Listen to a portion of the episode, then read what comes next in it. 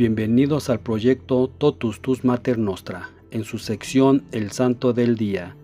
Este día 13 de noviembre conmemoramos a San Diego de Alcalá. Nació en San Nicolás del Puerto Sevilla el 14 de noviembre de 1400 y murió en Alcalá de Henares, Madrid, el 12 de noviembre de 1463.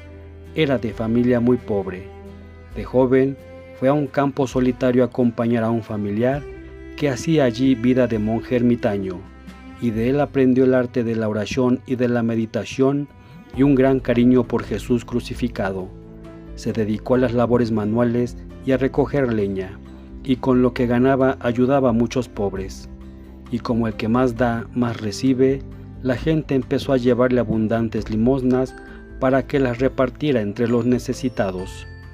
Pero sucedió que leyó la vida de San Francisco de Asís y se entusiasmó grandemente por el modo de vivir de este santo, y además estaba preocupado porque su demasiada popularidad en su tierra le quitaba la oportunidad de poder vivir en soledad y recogimiento, y así fue que pidió ser recibido como religioso franciscano y fue admitido.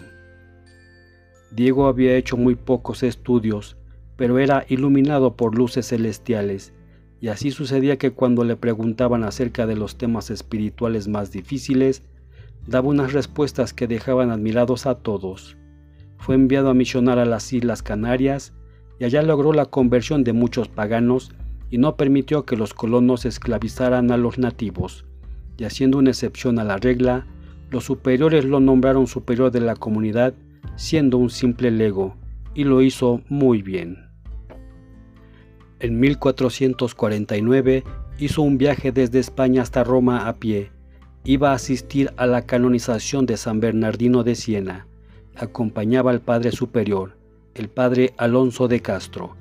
Este se enfermó y Diego lo atendió con gran esmero y delicadeza, que los superiores lo encargaron por tres meses de la dirección del hospital de la comunidad de Roma, y allí hizo numerosas curaciones milagrosas a enfermos incurables. A San Diego lo pintan llevando algo escondido en el manto. Es un mercado para los pobres, y es que en los últimos años estuvo de portero en varios conventos y regalaba a los pobres todo lo que encontraba. Y dicen que un día en que llevaba un mercado a un mendigo, se encontró con un superior, que era muy bravo, y éste le preguntó qué llevaba allí. El santito, muy asustado, le respondió que llevaba unas rosas, y al abrir el manto, solo aparecieron rosas y más rosas. Los últimos años de su vida pasaba días enteros dedicados a la oración. Al ver un crucifijo, quedaba en éxtasis.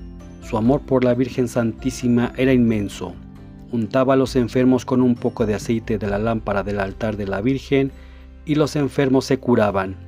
Un muchacho cayó en un horno ardiente y el santo lo bendijo y el joven salió sano y sin quemaduras.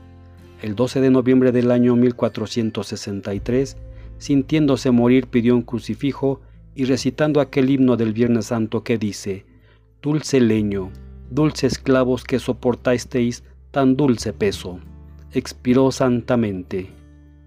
En su sepulcro se obraron muchos milagros y el mismo rey de España, Felipe II, obtuvo la milagrosa curación de su hijo al rezarle a Diego.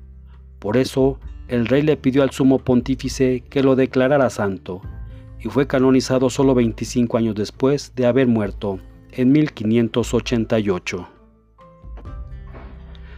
Este día también celebramos a San Obón, San Bricio, Santa Francisca Javiera Cabrini, San Dalmacio de Rodes, San Imerio de Susingen, San Bono, San Leandro de Sevilla, San Leoniano de Viene, San Luis Versiglia, Santa Mexelendis de Cambrai, San Mitrio de Aix-en-Provence, San Nicolás I Papa, San Quinciano, Beato Juan Gonza Martínez, Beato Josafat Chiclop, Beata Kamen Bitchev, Beata María del Patrocinio de San Juan Ginel Gómez, Beato Pavel Jitjov, Beato Barmundo de Ibrea.